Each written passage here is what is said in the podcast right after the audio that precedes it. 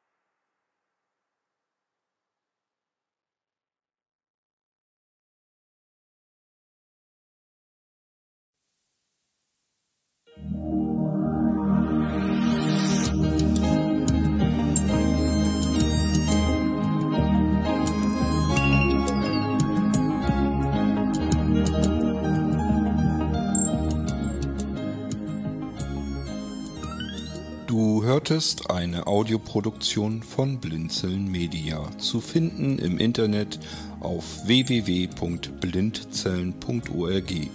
Blinzeln schreibt man in unserem Fall immer mit einem D in der Mitte.